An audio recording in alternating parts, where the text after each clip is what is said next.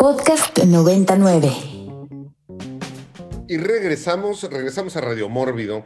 Después de escuchar esta canción fuertísima, si usted la analiza, esta canción de Piña Colada, y después del corte de la mitad del programa, estamos aquí regreso con ustedes en Ibero 90.9, en su programa de confianza Radio Mórbido, hablando sobre sexo y todo lo que hay alrededor, alrededor de, del el sexo, ¿no? En, la cultura pop, en las perversiones, en las situaciones, en la literatura, etcétera, etcétera, etcétera. Y creo que si ya em, hablamos eh, de la cuestión de que la monogamia no es, es, es, una cuestión natural, ¿no? Intrínseca, salvo de dos animales que están en peligro de extinción, pero definitivamente en los seres humanos no, sí habría que aclarar que la monogamia es una cuestión de elección y de decisión personal, porque justo lo que nos diferencia de la mayoría de los animales es que tenemos la capacidad de ir en contra de nuestra biología, ¿no? Por nuestra voluntad como seres humanos. Entonces no digo que la monogamia no exista,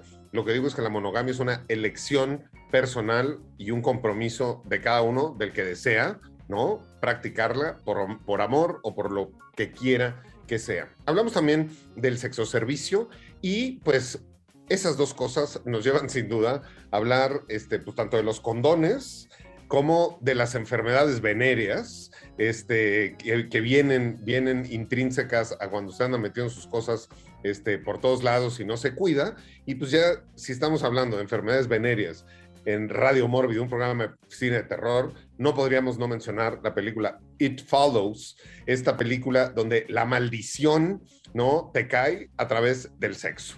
¿No? Si tú tienes sexo con una persona que la está persiguiendo una entidad fantasmagórica este, y de mal humor, tienes sexo con esta persona y se te pega, ¿no? Es la maldición por enfermedad, por enfermedad sexual. Vamos con Eric, Eric Ortiz. Hay una de Troma que se llama tal cual, ¿no? El, condón asesino. Una, es, una película ahí, eh, la vi hace tiempo, eh, es alemana de hecho, y Troma la compró.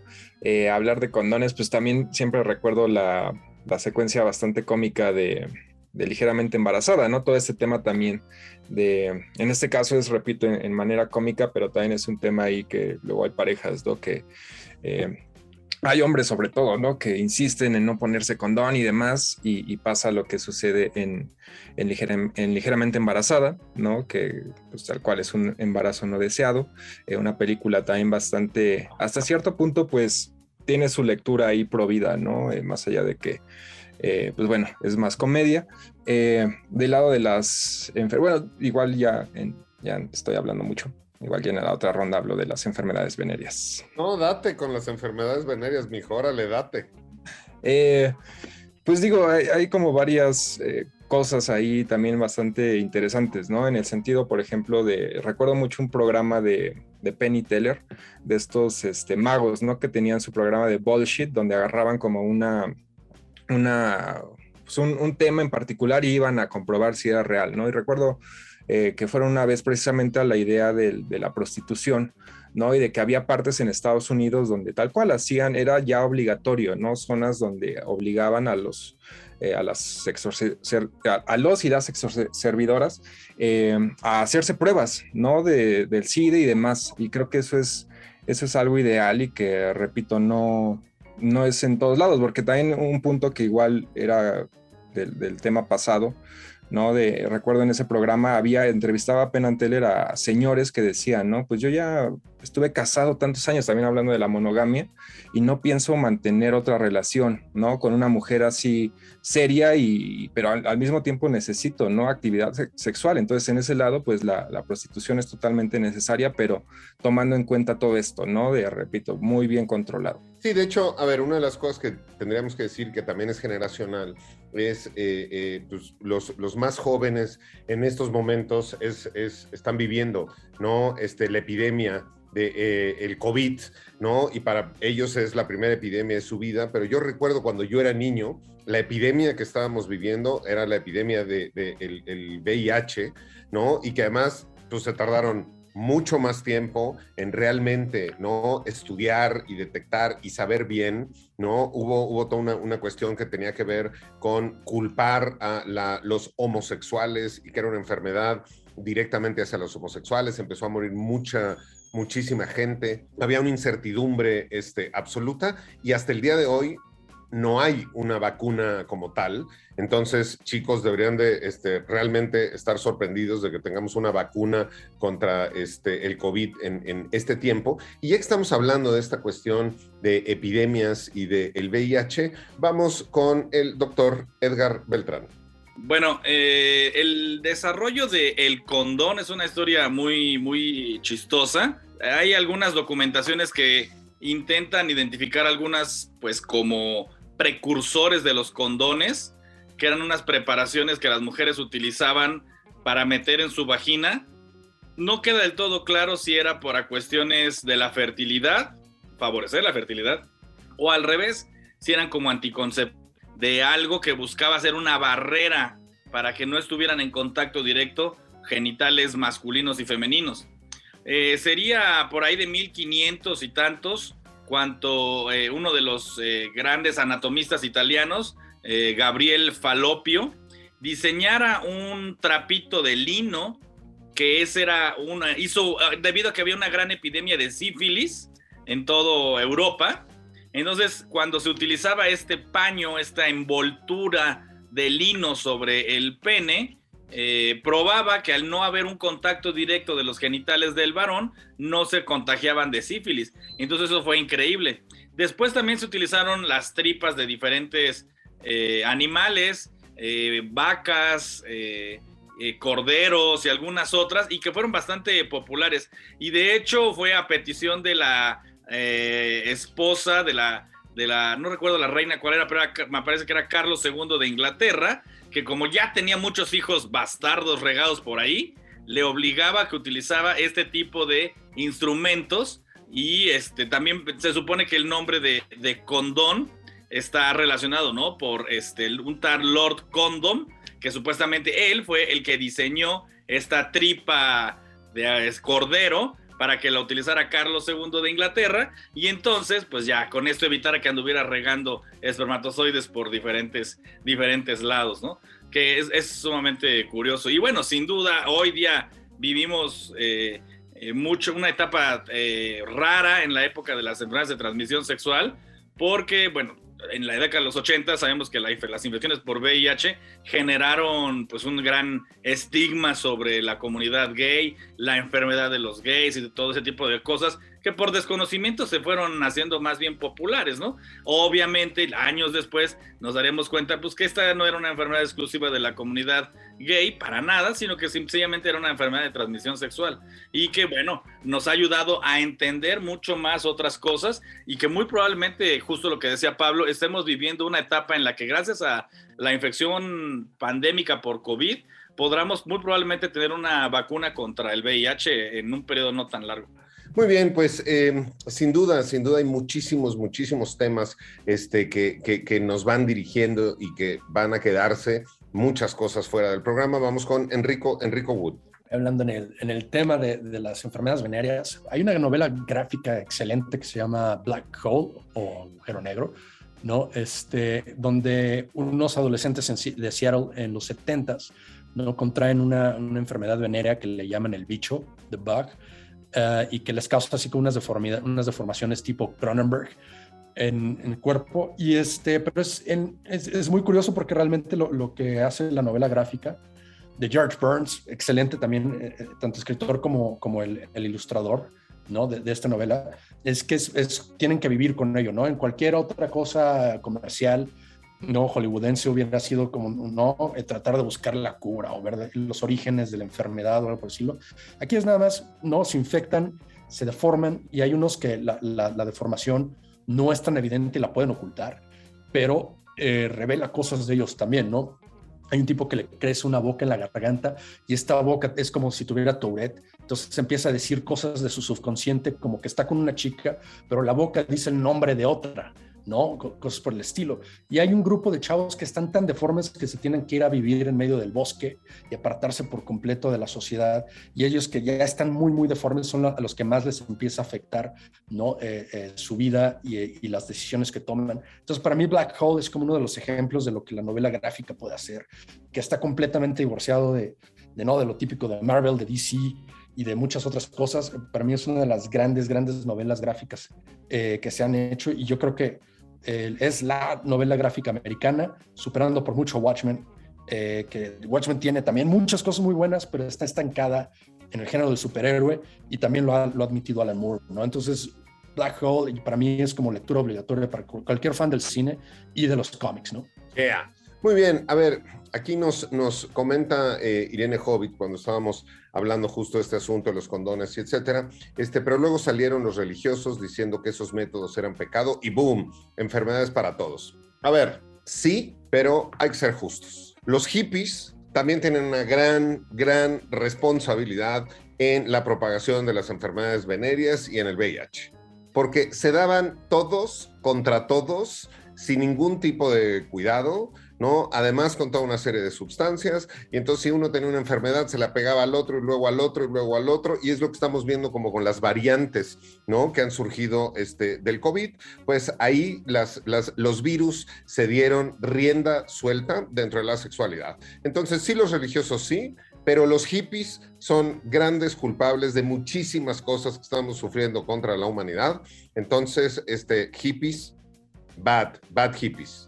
Eh, y ya que decimos esto, eh, una de las cosas muy importantes que hay y que tiene que ver este, ya con, con, con, la educación, pues es justo que la educación sexual ha mejorado muchísimo y que hay toda una cuestión donde ahora, aunque hay hordas de padres católicos que se manifiestan en contra de que sus hijos reciban educación sexual, la educación sexual ya está presente y el Internet, digo, es un arma siempre de dos filos. Por un lado está el acceso a la pornografía y a cualquier cosa este, que los, los, niños quieran saber, pero al mismo tiempo, pues también ha permitido toda una cuestión de educación. Y diciendo esto, y ya que estamos en Radio Mórbido, que es un programa también musical, y estamos hablando de sexo, vamos a escuchar una canción que es clásica para este tema, que la cantan Salt and Pepper y que es Let's Talk About Sex, la versión original, y regresamos con todos ustedes aquí a Radio Mórbido. Podcast 99.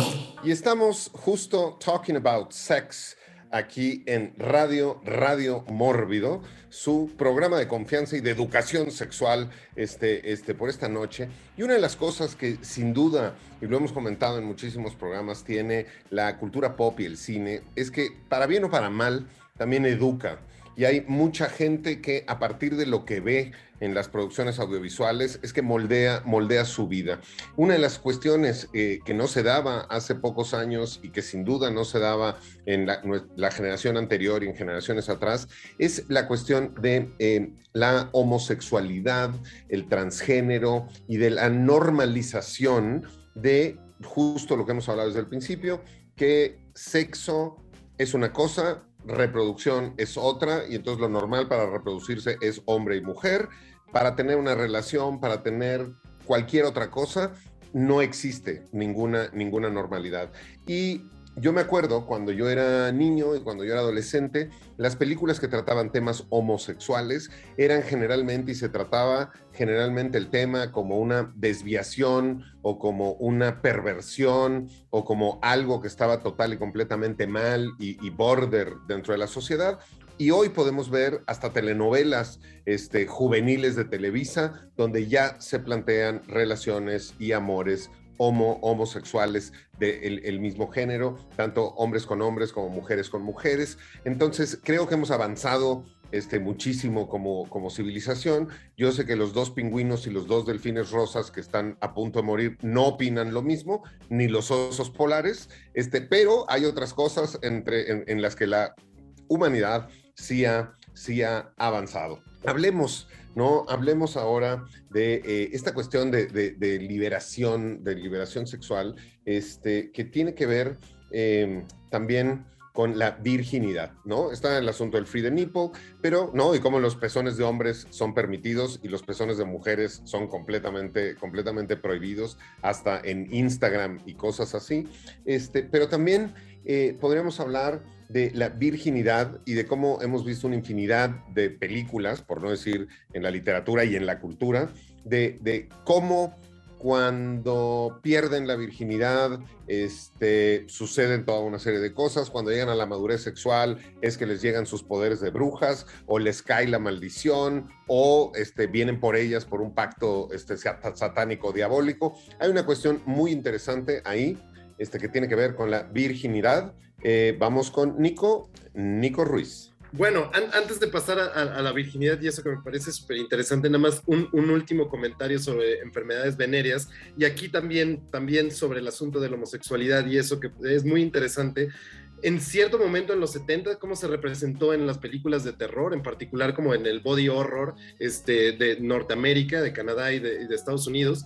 O sea, nada más pensar que, David Cronenberg cuando estaba creciendo y bueno, cuando estaba estudiando, estudió mucho psicología, hizo primero dos películas hiperfarolas, bastante de flojera, muy estudiantiles, en donde estaba tratando de hablar de todos estos temas que le obsesionaban y que le van a obsesionar a lo largo de su carrera, como la sexualidad, digo, que van a acabar hasta con la pelea de Jung y Freud en, en A Dangerous Method.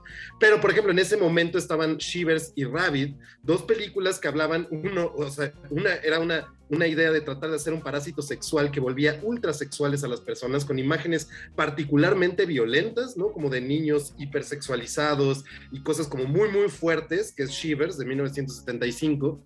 Y la otra es, es Rabbit, ¿no? Que, que también es una película sobre las enfermedades venéreas y protagonizada por Marilyn Chambers, que también era esta gran protagonista mítica setentera de Atrás de la Puerta Verde, una de las películas pornográficas que sí se estrenaron en cine y junto a Blue Movie de Warhol, tal vez las mejores películas pornográficas que se han hecho jamás, es una cosa muy impresionante, por ahí véanla. Este, pero luego también, por ejemplo, no sé, yo no puedo dejar de pensar en Alien de Ridley Scott de 1979 como una reflexión sobre el miedo de los hombres a la penetración, porque un poco es eso, o sea, todo, todo el trabajo del diseño de producción sobre eh, fálico de, de Giger, este, estaba, estaba pensado en eso, como hay, hay, una cosa, y es el, primer, la primera víctima del facehugger, que es John Hurt, que algo te penetra y te embaraza. Y esta escena en el desayuno, en esta normalidad del, del, Nostromo, en donde están obreros hablando y desayunando un cerealito, algo muy íntimo y muy tranquilo,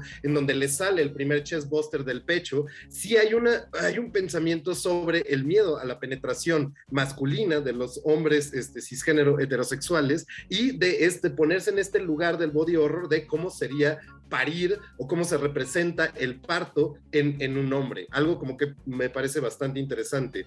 Y, pues nada, o sea, nada más para, para, para seguir ahí con, con con, esta idea de, de, la virginidad y de todo esto de, la pureza, me parece como sumamente interesante que se sigan repitiendo estos tropos todavía. Y lo podemos ver, por ejemplo, en cosas muy, muy perversas, a mi parecer, que me parecen bastante terribles, perversas en el sentido de como eh, eh, pensadas con un, con un cierto grado de, pues no sé, de malicia de con una idea atrás de la normalidad que está bastante eh, llena de ideología, que es por ejemplo la saga de Crepúsculo. La saga de Crepúsculo es un pensamiento de nuevo para reavivar el punto de que está bien abstenerse de sexo. Aquí entre dos eh, especies, ¿no? Entre un vampiro y una humana y demás, pero todo el asunto es ese, que el amor es ideal, que no necesita pasar por el sexo, que se puede idealizar. Y si lo ven en cantidad de novelas juveniles de, de, ciencia ficción, muchísimas, o sea, el, el, Maze Runner, eh, este, ¿cómo se llama? Disidente o como se llamaban todas estas.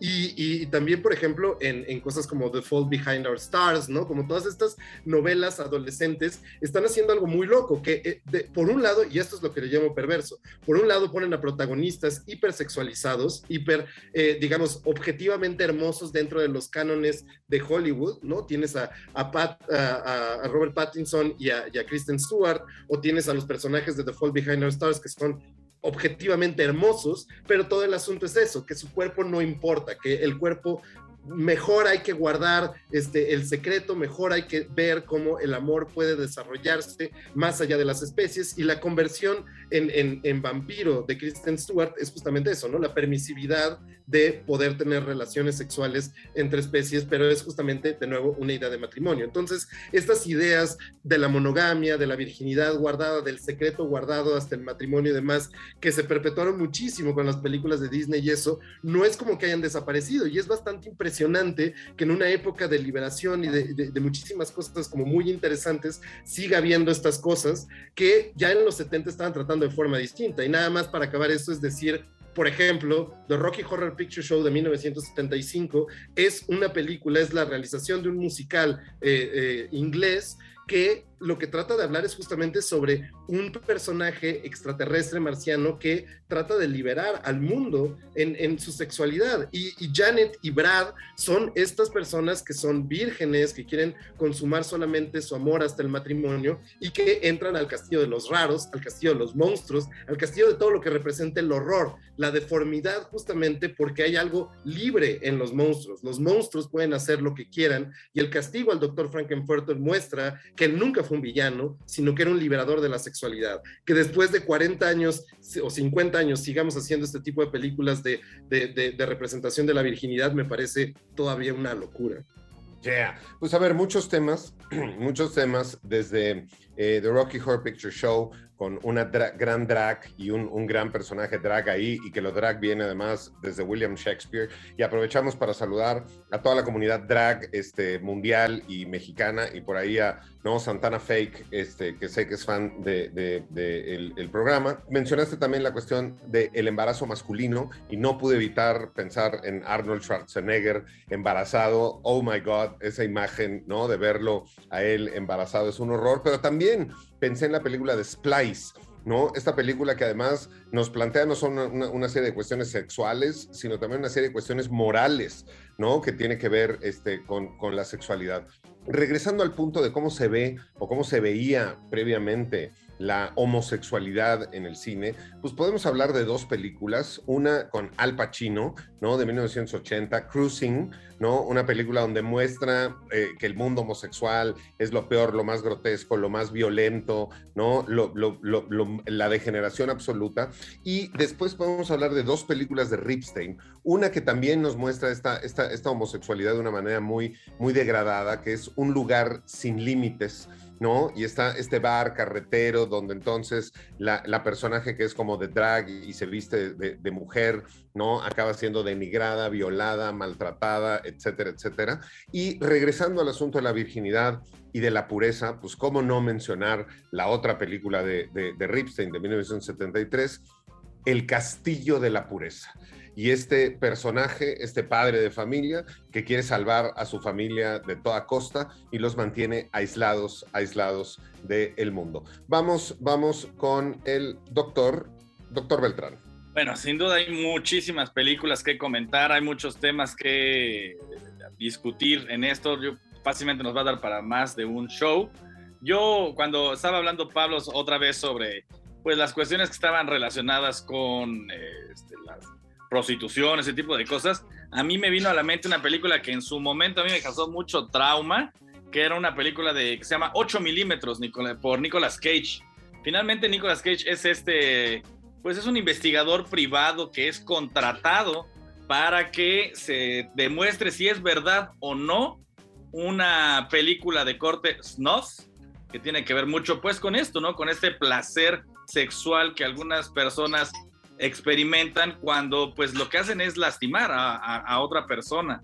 Y entonces pues, se la encuentran esta película ¿no? y, Nicolas Cage tiene que meterse y va cavando lentamente un pozo que no encuentra final porque se va metiendo dentro de la industria de la pornografía que nosotros eh, consumimos alguna vez de nuestras vidas. Pues esto cada vez se va haciendo más y más profundo y me lleva a reflexionar también sobre cuántas cosas de material, pues algunos truqueados y otros reales existen eh, actualmente disponibles en la Deep Web, que es algo pues eh, de verdad impensable, ¿no? Muchas veces son cosas trucadas, muchas cosas son, cosas reales, pero bueno, en su momento yo recuerdo haber salido del cine y te volteaba para izquierda y para derecha a ver si no me salía Machine, que ya me quería cargar ahí en, el estacionamiento. En su momento a mí esa película me, me ocasionó un serio trauma. Bueno, sin duda lo que, lo que este, nos comenta Beltrán, que nos regresa un poco a esta cuestión de las parafilias, ¿no? Y que nos regresa a esta cuestión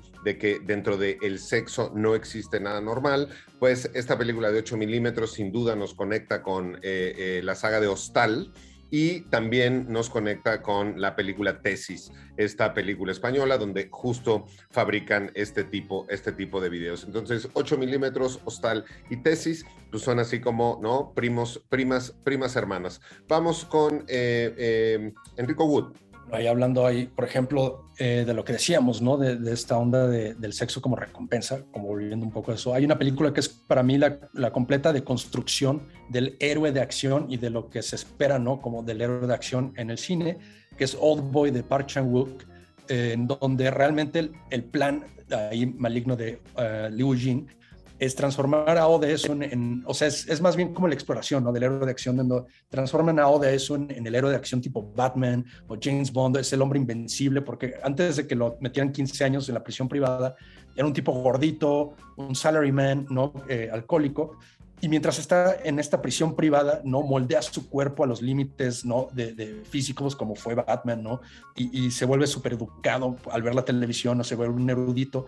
Y al salir de ahí, al, volverse este detective, ¿no? Este ultramadreador y toda la cosa, pues se une con una mujer mucho más joven, que para mí es una deconstrucción del tropo de que el, protagonista siempre es un hombre mucho más, eh, eh, de edad mucho más avanzada, que la coprotagonista en el cine, ¿no? Siempre te ponen una mujer más joven al lado de un George Clooney o al lado de un Pierce Brosnan, ¿no? Eh, al lado de James Bond, casi todas las mujeres en las películas de James Bond son mucho más jóvenes que James Bond. Había un, momento en el que eh, Roger Moore se veía mucho más grande que, todas las mujeres que le ponían, ¿no? Por mucho. Y eh, es, esto es algo que sale como, eh, dirían que es usado en contra del personaje principal de, Old Boy, porque él se cree que está en esta narrativa donde él es el vengador, él es el héroe, y desvirgina ¿no? a, esta mujer, es su primer amante, y en el, en el devastador eh, clímax de, la película, el villano revela que en realidad eh, desvirginó a su hija, ¿no? Que, esta mujer con la que, de la que se enamora es, es su propia hija. De hecho, Park Chan-wook dijo en una entrevista que Oda Esu, el nombre que eligió es fonéticamente Odipo, como lo pronuncian en Corea del Sur, ¿no? Este, es obviamente, Edipo es el, la tragedia griega, se enamora de su, de su propia madre y este, comete incesto que ¿no? También eh, la venganza tenía que ver con que Liu Jin quería que sufriera el, mismo amor que él sentía incestuosamente por su hermana y que a causa del rumor que esparció Odesu de, de que los vio teniendo relaciones en la prepa, eh, pues su hermana se suicida pensando que está embarazada de él, ¿no? Entonces es una película en donde eh, la sexualidad es usada en contra de todos los personajes, ¿no? La sexualidad y el sexo puede ser y es sin duda también un arma Vamos con Eric Ortiz.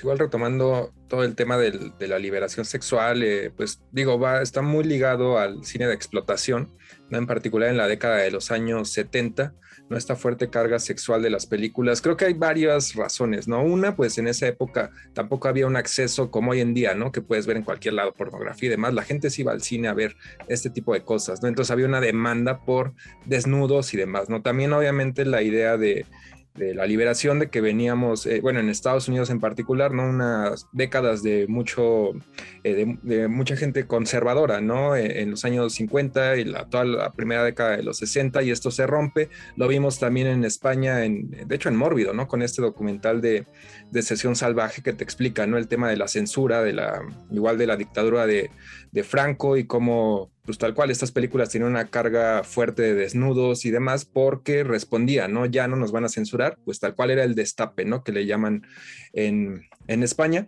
Entonces, bueno, géneros completitos de la, del cine de explotación como la non-exploitation, pues es tal cual, ¿no? Eh, ¿Qué, qué lugar es eh, más reprimido en torno a la sexualidad que un convento de monjas? ¿No? Entonces, repito, de ahí surge. Al mismo tiempo, digo, sí hay todo, es cine de explotación, ¿no? También hay productores que no se meten tanto en, cuestión temática, ¿no? Simplemente le estaban ofreciendo al público lo que querían ver, ¿no? Lo que vendía, el sexo siempre vende, ¿no? Yeah. Pues estamos hablando en Radio Mórbido acerca de em, el sexo y también hemos estado hablando a lo largo del programa de cómo de pronto este, los hombres esperan el sexo como recompensa y les hemos dicho no es no y que esa, esa cuestión quede clara. También hemos hablado ¿no? de esta cuestión de sentirse sexy o ser sexy o creerse sexy. Y creo que eh, está y se abre también esta, esta cuestión de los, los estándares de la belleza y de lo que debe de ser atractivo este, y sexual y sexuado este, eh, que, que nos impone de pronto la cultura, aunque hemos tratado a lo largo de todo el programa de que la gente entienda que no hay nada normal en la sexualidad, pero esta cuestión de la gente que se cree sexy y la gente este, que es sexy y que podemos ver las redes sociales, ¿no? Cómo están invadidas de fotos de gente en el gimnasio, ¿no? Que es más, van al gimnasio a tomarse fotos más que hacer este ejercicio y vemos, ¿no? Este, pezones masculinos por todos lados y, eh, eh, lavaderos en, los abdómenes y gente en, con poca ropa, porque todo mundo ahora se cree que es sexy este, aunque en el fondo muchos de esos son filtros, ¿no? Y photoshops, y son fotos editadas, y si los vieran bien, ¿no? Este, saliendo de bañarse en su casa, se sorprenderían. Dicho esto, vamos a nuestro siguiente segmento musical con esta idea en la cabeza, y vean nada más al protagonista vocalista de esta canción, y esto es Right Set Fred con I'm Too Sexy, y regresamos con todos ustedes a Radio Mórbido. Podcast 99. Y we are too sexy for this show, pero aquí, aquí seguimos, ¿no? Los, los guapos, los guapos de Radio Mórbido. Por ahí me acuerdo una canción que se llama Me duele la cara de ser tan guapo. Este, y como usted está en radio, pues no se lo puede imaginar, pues no sabe la, la, la, belleza de los conductores de Radio Mórbido, que por ahí, es más, me recuerda este, este dicho que decía, el, el hombre como el oso, mientras más feo, más hermoso. Este, y así, así somos los de Radio Mórbido. Estamos hablando, estamos hablando acerca de sexo. Y estábamos conectando hace rato ¿no? Con Beltrán estábamos haciendo como estas conexiones de películas, y ya que además hemos estado hablando a lo largo del programa de estas parafilias, que al final de cuentas acaba siendo que pues, es normal tener, tener una parafilia. Yo quisiera conectar, conectar dos películas. Una película del 2002 que este, se llama La Secretaria, ¿no? De eh, Steven Seinberg, que no sé si la vieron, de esta ¿no? mujer que sale del psiquiátrico y se, se contrata como secretaria. Y nombre, un trip que trae absolutamente. Pero quisiera conectar esta película de La Secretaria, que tiene unas connotaciones sexuales muy fuertes, una película del 2019 que se llama Saint Maud, que además todo el mundo dijo, nombre, una película maravillosa de terror. Creo que hay una conexión ahí entre La Secretaria y Saint Maud, una, una, una tensión, una tensión sexual muy fuerte entre ambos personajes, personajes femeninos. Entonces, creo que si usted ya vio Saint Maud, debería de ver La Secretaria y platicamos. Y si usted ya vio La Secretaria y no ha visto Saint Maud, véala. Y después lo platicamos con el hashtag, hashtag Radio, Radio Mórbido. Vamos con Nico, Nico Ruiz. Nada, nada más para, para completar acá lo que, lo que decía Erika hace rato, ¿no? De como todo este movimiento de, de liberación que sucedió en España con, con la movida y con la muerte de Franco en 1975 y eso, también para relacionarlo con un momento un poco olvidado del cine español y que creo que sería bien interesante volver, volver a considerar que es en los años 70, antes de que muriera Franco, como todo este, todo, toda esta eh, homosexualidad creativa este, española se salió de España porque no podía expresarse, porque no podía hacer nada de eso, porque ya cuando llegó Almodóvar ya estaba pavimentado por muchísimas personas antes, este, de la iglesia, además, que hicieron cosas muy importantes, pero también por toda una generación que hizo películas ultra sexuales, ultra interesantes en, en Francia, en el exilio, ¿no? Entonces, bueno, ahí se juntaron, por ejemplo, el dominicano este, Jean-Louis Jorge, que hacía, que tiene unas películas increíbles ahí en Francia, este, también muy cargadas de sexualidad, pero también un, un, cineasta bien olvidado que es Adolfo Arrieta, que a mí me gusta muchísimo, y que tiene una película que se llama Tam Tam, en donde salía un muy joven Vilamatas, y que Vilamatas describía esta película como la película con más travestis por metro cuadrado que ha existido en la historia y es excelente. Este, los, los, enredos de Silvia Kuski, que es verdaderamente maravillosa, el Chateau de Pointilly, que también es una genialidad. Y bueno, ahí hay toda una generación setentera española que, que, que, estaba pregonando la liberación sexual de una forma muy agresiva, muy interesante, con cosas como de, de, de cine documental al borde de la ficción, que también hacían como estas pequeñas ficciones, pero entre sus amigos, en un ambiente como muy libre en París, que también expresaba justamente esto, el nacimiento nacimiento de una era punk, el nacimiento de una liberación sexual y sobre todo la frustración en el exilio de no poder expresarse porque los conservadores eh, fascistas seguían en España y, seguían con una forma como muy violenta. Entonces, nada más para decir que, que justo la movida y la liberación y todo lo que hizo Almodóvar que es importantísimo, que se queda grabado en, la gente en el mundo, también se hizo antes y, que nada, que películas como Me desbocaré como un caballo loco, en donde en serio tienen unas escenas sexuales con Cristo bastante explícitas y bastante interesantes, deberían verse más y tal vez como tener un lugar bonito ahí guardado en el corazón de las personas que siempre vieron en, la movida, en McNamara y en, Almodóvar un, momento hermoso de liberación que eso, vino pavimentado por muchos otros, por muchas otras locas, por muchas otras locas maravillosas que hicieron cosas increíbles antes.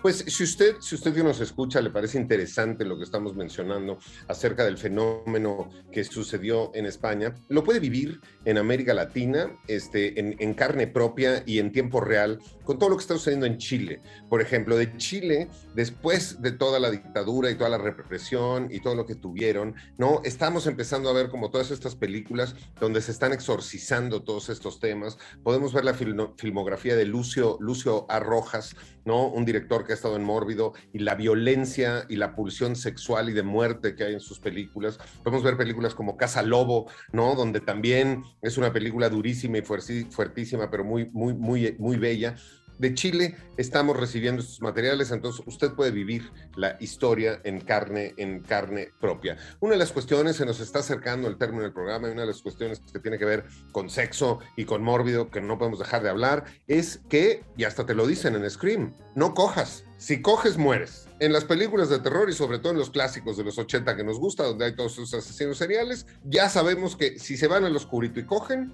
se mueren. Viene el psicópata y los descuartiza, con esta premisa vamos con el doctor Edgar Beltrán. Ya que se está concluyendo, o sea, nos acercamos al final, hay muchas películas que tienen que ver con parafilias y con este tipo de cosas.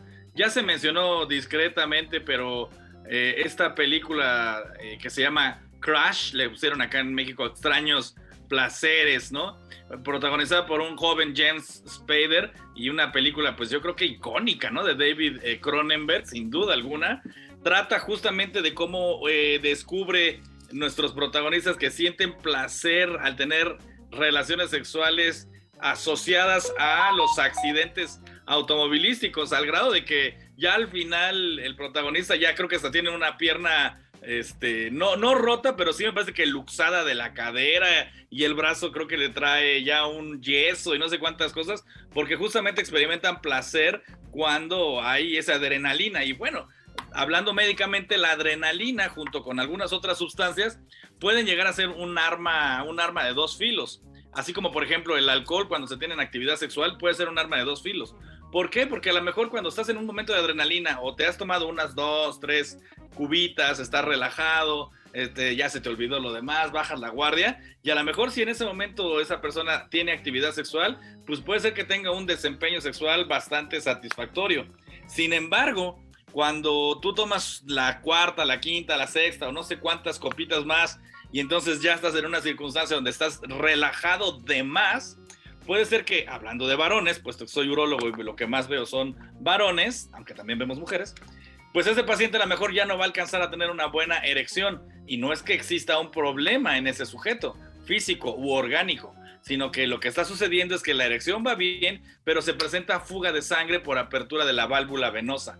Entonces con la adrenalina puede pasar algo muy parecido. Te existe hasta un punto máximo que hay muchas personas, y hay varias películas donde podemos ver escenas donde están en un sitio prohibido, en un lugar público, teniendo actividad sexual, en la casa de los papás están en una recámara, tienen que hacerlo rápido. El shot de adrenalina puede generar ese tipo de problemas, pero también puede dar que la erección no se presente, y también ha sucedido en comedias, en varias otras eh, películas que vemos este tipo de situaciones, en donde por más que el sujeto lo intenta, no puede tener este, actividad sexual, no tiene una erección, debido al enorme estrés y a la adrenalina que le genera estar con una, con una persona. Bueno, y, digo, y de ahí los billones de dólares que genera Viagra, este, nada más tenga cuidado también de tomarse la Viagra y la ketamina y la yombina y las cubitas, porque pues entonces también le puede dar un infarto. Otro de los problemas que también hay y existen y muchos hombres ni siquiera saben que lo tienen es la eyaculación precoz, ¿no? Este, y de que pues nada más les dan tres cariñitos y ya, este, se les acaba chorreando, chorreando ahí la pluma. Vamos con eh, eh, Enrico Wood. Bueno, y hablando de las filias y, no, y de gente que, como dice el doctor Beltrán en Crash, ¿no? que ya estaban buscando cosas más extremas, pues obviamente en la obra de Clive Barker, en The Hellbound Heart, que luego se transformó en Hellraiser, pues es la historia de Frank, que es un cuate ahí que, que ya está tan aburrido del sexo, que ya hizo todo con todos y tanto, que está buscando como otras sensaciones, ¿no? Y, este, y empieza ahí a, jugar con el, cubo del lamento y pues se le aparecen estos adomasoquistas interdimensionales, ¿no? Y es lo que decía Clive Barker, que pues en su película sí quedó claro y lo dejó muy claro, pero luego se empezó a vender la idea, la 2 no es mala, pero en las demás películas de que eran demonios y del infierno, porque es como una idea muy fácil de vender, pero en la original y en la idea original de, de Clive Barker es que eran más bien como exploradores dimensionales que viven en, en, otro, eh, en otro mundo que está completamente dedicado a, la sobrecarga sensorial, ¿no? En donde el placer y el dolor, ¿no? Se empiezan a borrar las, las, líneas que las diferencian y que para ellos, lo, para los cenobitas, no se ven como, como criaturas de miedos, ellos se ven sexys, para ellos es como, ¿no? Como lo, son, son hot y llegan como del club sadomasoquista, y te jalan para que explores con ellos y te hacen pedazos. Y es como, son esas sensaciones que nunca vas a vivir en un lado, ¿no? Entonces, eso es como una idea muy Clive Barker, que luego, porque es difícil de vender el concepto de seres dimensionales que, que tienen sexo extremo, pues empezó a, ir más por un lado tan, eh, tan obvio como lo de, eh, pues es que son demonios, ¿no? Y es el infierno y bla, bla, bla. Y que para Clive Barker acabó, no, no hay tal cosa, no, por eso yo lo decía y lo dejaba más vago, ¿no? Para algunos son ángeles, para otros son demonios. ¿Pero por qué? Porque pues, para algunos está poca madre irse con los cenobitas y para otros, pues no tanto, porque igual son como muy duros, ¿no? Muy bien, em, a ver, si estamos hablando de películas de parafilias, no podemos dejar de mencionar Necromantic, este, que es una de las películas, ¿no? Como más duras y más crudas de parafilias. Eric, Eric Ortiz pues igual ya de parafilias, eh, mencionar gerontofilia, ¿no? que la gerontofilia es tal cual la, atracción sexual hacia la gente, eh, hacia los ancianos, y hay una película que tal cual recomendada para quien se estaba quejando ahí, ¿no? De la diferencia de edad de Licorice Pizza, ¿no? Que, que también digo, es interesante ahí como el paréntesis de una nueva generación que creo que son muchísimo más conservadores ahora en cuestión del sexo, en, sobre todo en cine. ¿no? Ya lo decía John Waters, ahora los nuevos sensores son los chavitos ricos, progres, eh, no son los, los viejos, ¿no? Este, cerrados que yo, con los que yo combatí en mi, en mi época. Pero bueno, cerrando el paréntesis, digo, Gerontofilia, eh, dirigida por Bruce LaBruce, también un director que eh, pues tiene como parte de su carrera, hace cine porno, así tal cual explícito, un director homosexual. Eh, y esta de Gerontofilia, digo, es sorpresivamente bastante dulce, es tal cual una relación entre un adolescente y un señor de la tercera edad, aparte afroamericano el tipo. Entonces, es, no es tan explícita como otro, digo, este, no recuerdo si es canadiense el señor, si está situado en Canadá, pero bueno, es negro. Eh, en general es otro tipo de cine que, estamos acostumbrados a, a, Bruce la Bruce y bastante, bastante recomendable esta de, de gerontofilia. Muy también en onda de Harold y Maude, ¿no? Una película también en esa cuestión de las diferencias de edades. Yeah. Pues muy bien, este, ese comentario de Es Negro, recordemos que es de Eric Ortiz, que en un programa anterior dijo que se arrepiente de no haber comprado un esclavo. Nada más lo dejamos para que el defensor de las audiencias le quede claro quién es aquí el que está diciendo estas cosas. Y vámonos, vámonos a escuchar nuestro último segmento musical de la noche y regresamos nada más a despedirnos. Y esto es Joe Cocker con You Can Leave Your Hat On y regresamos con todos ustedes a despedir el programa y esto es Radio Mórbido. Podcast 99. Pues usted se puede dejar su sombrero puesto, o se puede dejar los calcetines, o se puede dejar los tenis, o se puede dejar lo que usted quiera, porque a final de cuentas para tener relaciones sexuales y disfrutarlas no hay absolutamente nada, nada escrito. Muchísimas gracias a todos los que esta noche este, nos escucharon y disfrutaron con nosotros Radio Mórbido. Eric, Eric, muchas gracias, a pesar de tus comentarios racistas, te queremos, este, no hay ningún problema. Enrico, Enrico, gracias. Doctor Beltrán, gracias por su conocimiento. Nico, Nico Ruiz y a todos ustedes que nos escucharon en vivo en un programa más de Radio Mórbido, un programa que además particularmente estuvo divertido y estuvo interesante. Sin duda, Hablamos del cine de explotación y no podríamos dejar de mencionar La Sexorcista, esta película, esta película mexicana y todas estas versiones de películas mexicanas que tenían como los pechos de fuera, ¿no? Como El vampiro y el sexo y muchas, muchas otras cosas más. Recomendarles una serie que se llama Sky Rojo, que está en estos momentos este, en Netflix, que habla sobre el sexo servicio y, esa vida. Entonces, nos despedimos desde, desde aquí desde la Gran Tenochtitlán, ahí en el centro del lago, donde esa águila se postró en ese nopal para devorarse a esa serpiente, porque su líbido estaba en comer serpientes y no en otro lado. Ahí donde se fundó el gran imperio azteca, desde donde semana con semana transmitimos. Gracias, gracias a todos. Nos escuchamos la próxima semana y como siempre, viva México.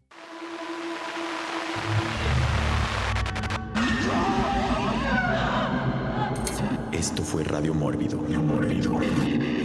En Ibero 90.9.